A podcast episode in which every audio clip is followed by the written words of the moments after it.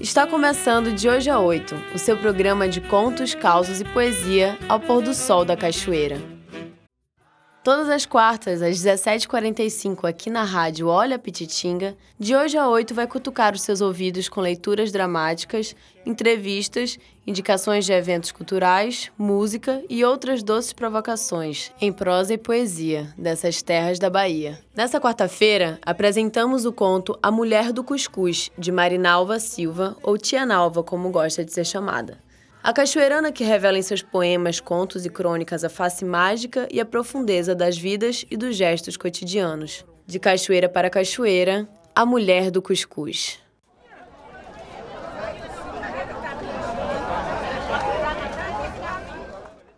Quando fui morar na Massaranduba, foi numa avenida de três casinhas de madeira. Na primeira morava uma jovem chamada Luzia, com dois filhinhos pequenos, que quase todos os dias apanhava do marido. Na segunda morava eu, com dois filhos também, que apanhava da vida todos os dias. Na terceira morava Terezinha, uma jovem senhora de pele escura e rosto fino, olhos graúdos, meio magrinha, quase nunca sorria. Vendia cuscuz pelas ruas da Cidade Baixa. Saía às cinco da manhã gritando com sua voz fina. Olha aí, tapioca, carimã e milho. Eu sempre acompanhava até a via, ela seguia gritando, eu ia catar mariscos na praia para garantir o almoço. Isso aconteceu por muito tempo, até que um dia, ao acompanhá-la, percebi algo estranho. Ela suspendia e abaixava o tabuleiro da cabeça. De repente começou a gritar: Eu não vou mais, eu não vou mais, eu não vou mais, e repetia em tom de canção. Assim seguiu até sumir das minhas vistas. Não a vi chegar e nem sair mais. Cinco anos depois, Andando pela barroquinha, ouvi essa voz fina gritar: Olha aí, tapioca, carimã e milho. Virei-me e lá estava ela, com roupas sujas, sandálias rasgadas, sacudindo um saco de lixo na mão e gritando: Olha aí, tapioca, carimã e milho.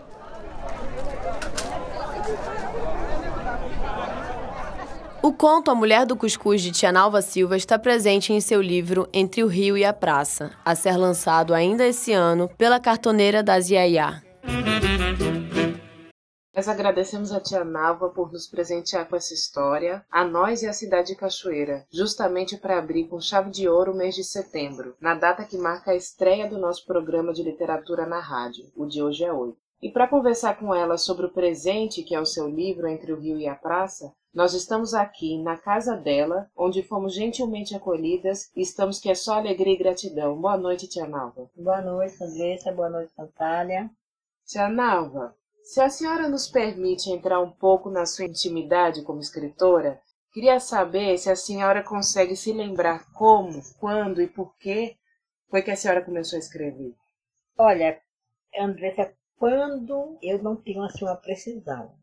Porque foi um momento assim muito difícil da minha vida, que prefiro não relatar, mas que fui assim acolhida por uma pessoa que hoje se transformou minha irmã, considero como irmã, posso citar o nome dela, Yara Pereira. E dessa data eu comecei a rabiscar os meus sofrimentos no papel. E ela achou interessante e achava que ia dar livro. E eu sempre relutava em esconder as minhas escritas. No seu livro, Tia Nalva, né, pelo que a gente conhece aqui, né, que eu sou suspeita para falar como editora, mas é, pelo que eu já li, todas as narrativas são muito reais, a ponto da gente conseguir desenhar os personagens na mente. Mas a senhora mesmo já havia dito que metade do que tem nele é ficção. Ao mesmo tempo, são ficções escritas num diário. Como é que é o processo de escrita para a senhora? De onde vêm as ideias, os motivos para criar personagens tão reais e ao mesmo tempo tão mágicos, como a própria Mulher do Cuscuz, Joana Dona da Sorte, JB e os outros? Vem no meu cotidiano de ver as histórias, a luta das pessoas. E eu escrevo do meu jeito que às vezes as pessoas escrevem, as pessoas veem de uma maneira completamente diferente. E tipo a mulher do cuscuz. A mulher do cuscuz tem uma verdade nela. Tem um pouco de ficção e um pouco de verdade nela. E JB JB eu vejo até hoje, todos os dias. A outra você falou qual? Foi a Joana Dona da Sorte. A Joana Dona da Sorte está na minha frente. Desculpa. Obrigada. Olha, a senhora se expressa com tanta precisão que conseguiu emocionar a si mesma. Verdade.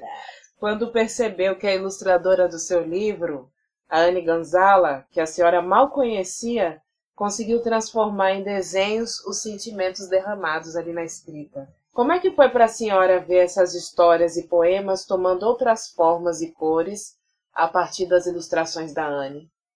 Foi muito mágico, porque aquele tudo estava dentro de mim, eu só não sabia expressar. Eu busquei outras pessoas para fazer a ilustração do meu livro, que não condizia com o que eu estava pensando. Não me importa o dinheiro que eu perdi, não importa nada disso, mas quando a Anne foi me apresentada por você, Andressa, quer dizer, apresentada na capa do, do, da, da, da, do livro que ela transformou. Ela entendeu o meu ser, ela leu a minha história e me viu por dentro. Ela me enxergou como eu era. E ela fez aquela capa que, quando eu olhei para ela, eu me emociono até agora em falar. Que foi assim, ela me descreveu daquela capa do meu livro. Ela simplesmente mostrou quem eu era, o que eu queria transmitir e o que eu queria que o povo visse. Olha, tia Nalva, me parece a parte mais confessional deste livro são os poemas. Sempre que a senhora assume a voz da mãe que se dirige aos filhos, põe o sonho de mantê-los sãos, vivos, felizes, livres. Sempre ao falar dessa experiência tão pungente e típica no Brasil, da mulher que cria sozinha os filhos, essa experiência pela qual a senhora passou, a forma que a senhora se utiliza é a poesia, a escrita em versos. Os textos ficcionais são mais em prosa né, os contos, as crônicas. Existe alguma relação para a senhora entre a poesia e a expressão desse sentimento que vem da experiência da vida vivida? Sim, porque assim, ó, a poesia, a poesia é uma coisa que transborda todo o meu coração, todo o meu sentimento. Os contos são ficções que vêm da minha, minha cabeça, das minhas ideias, que vêm da minha mente.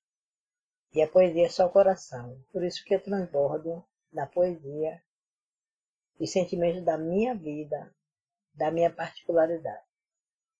E a senhora assina esse livro como Tia Nalva Silva, não com seu nome de registro, Marinalva Silva. Por quê? Qual a origem desse apelido?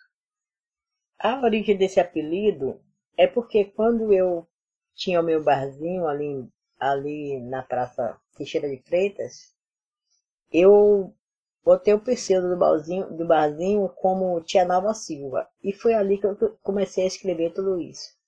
Foi ali que me veio a inspiração. A praça me deu uma inspiração incrível. Me transbordou em sentimentos. E por isso eu prefiro continuar como Tia Nova Silva. Como as pessoas me começaram a me conhecer naquele momento, que até ali eu era anônima. Naquele bar eu comecei a, a ser, eu nasceu naquele bar a Tia Nova Silva. E é por isso que eu, que eu prefiro que fique como Tia Nalva Silva. Certa vez a senhora disse que gosta de fazer o leitor rir, se divertir. Também no início do livro, entre os agradecimentos, a senhora diz: Não escrevo com o talento, escrevo com o amor. A senhora acha que a escrita e a leitura de alguma forma nos ajuda a viver? A escrita serve para quê? A escrita serve para transbordar amor, transbordar alegria, dependendo do momento também. Porque assim, há ocasiões que eu só sei transbordar alegria, fazer as pessoas rirem, principalmente no meu Facebook. Mas eu sentando para escrever, geralmente eu escrevo no momento que eu tô, como é que eu posso dizer, muito sentimento guardado e eu coloco para fora nesse momento aí nos papéis. No Facebook não. No Facebook eu coloco para fora a alegria que eu estou sentindo. Nos papéis eu coloco para fora os meus sentimentos naquele momento. Tia Nalva, agradecemos muito por essa rica oportunidade de ler e ouvir a senhora. Vamos ficando por aqui. Aguardamos ansiosamente o lançamento do livro Entre o Rio e a Praça. Enquanto ele não sai, visite a página da Cartoleira da ZAA no Facebook para ter acesso ao processo de criação e toda notícia que envolva esta obra. Muito obrigada, Tia Nalva. Eu que agradeço. Eu quero agradecer aqui a Andressa Praderes, Giovanni Groppo e a todas as pessoas que me incentivaram e que contribuíram para isso. É Dilza Vinhas que tirou da gaveta, posso dizer isso. Bárbara Willa e muitas outras pessoas. O lançamento do livro, como é que vai ser? Conto com a ajuda de todos, principalmente os cachoeiranos. Tem que acreditar que em cachoeira há pessoas capazes. Inclusive, eu hoje vi um texto de uma menina que eu fiquei emocionada. Obrigada a vocês todos. Tenha uma boa noite. Até lá. Agora convidamos você, ouvinte do De Hoje a 8, a enviar os seus contos, causos, poemas para serem entregues nas ondas sonoras ao pôr do sol da cachoeira, através da rádio Poste e web rádio Olha Pititinga. Envie seu texto para o e-mail de hoje a 8@gmail.com ou entre em contato através do telefone WhatsApp 075 991 589494. Repetindo, 075 991 58 9494. Agradecemos a sua atenção e aguardamos a sua participação nos próximos episódios. Encerramos o programa de hoje, dedicado à literatura de Tia Nalva Silva, com o samba Doce na Feira, de Jair do Cavaquinho e Altair Costa.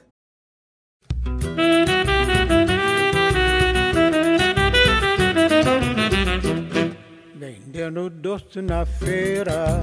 Ai, ai, ai. Aquela cabocla. Ai, ai, ai. Tem tempos lá na portela. Ai, ai, ai. Andava de boca em boca. Fez sofrer seus companheiros. Ai, ai, ai. Com as infiéis conquistas. Tanto fez que tanto fez, que acabou se apaixonando por um volúvel sambista. Assim que vi a cabocla, ai, ai, ai. minha voz emudeceu. Tinha no peito um retrato. O retrato era eu, era eu. Vendendo doce na feira. Ai, ai, ai. Eu vi aquela cabocla. Ai, ai, ai. Que há tempos lá na portela. Ai, ai, ai. Andava de boca em boca. Fez sofrer seus companheiros. Ai, ai, ai. Com as infiéis conquistas. Ai, ai, tanto fez que tanto fez, que acabou se apaixonando por um volúvel sambista. Assim que vi a cabocla, ai, ai, ai. minha voz emudeceu. Tinha no peito um retrato. O retrato era eu, era eu. Olha doce aiá, olha doce ioiô. E assim ela dizia.